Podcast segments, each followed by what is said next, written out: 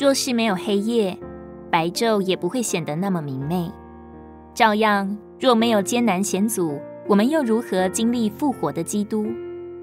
当我们四面受压，出路绝了，我们却发觉，在我们里面有一个超越的能力支持着我们，叫我们站立得住。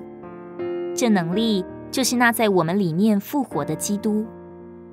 没有一件事物够高、够大、够难，可以拦阻复活的主。我们是善变的，总是客变时分。我们属灵的光景有如不稳定的天气，但神却是在创立世界以前就拣选了我们。我们今天所经历的，与神在已过永远里的拣选有关。我们若看见这个，就会转眼不看自己，不看我们的环境，只定睛注视他。诗歌本四百九十六首说：“当我遇见试炼灾殃。”经过荆棘豺狼之江，我有一个甘美思想，就是主怀念我。我怕什么？有你亲近，并且还怀念我。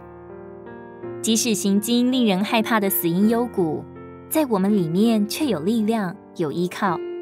我们是在基督凯旋的行列中受领赛，一路超过各种艰难，随着复活的基督穿山越岭而来。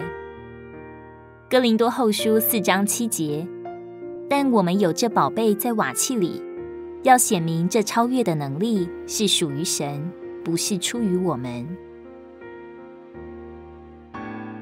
如果你喜欢我们的影片，欢迎在下方留言、按赞，并将影片分享出去哦。天天取用活水库，让你生活不虚度。我们下次见。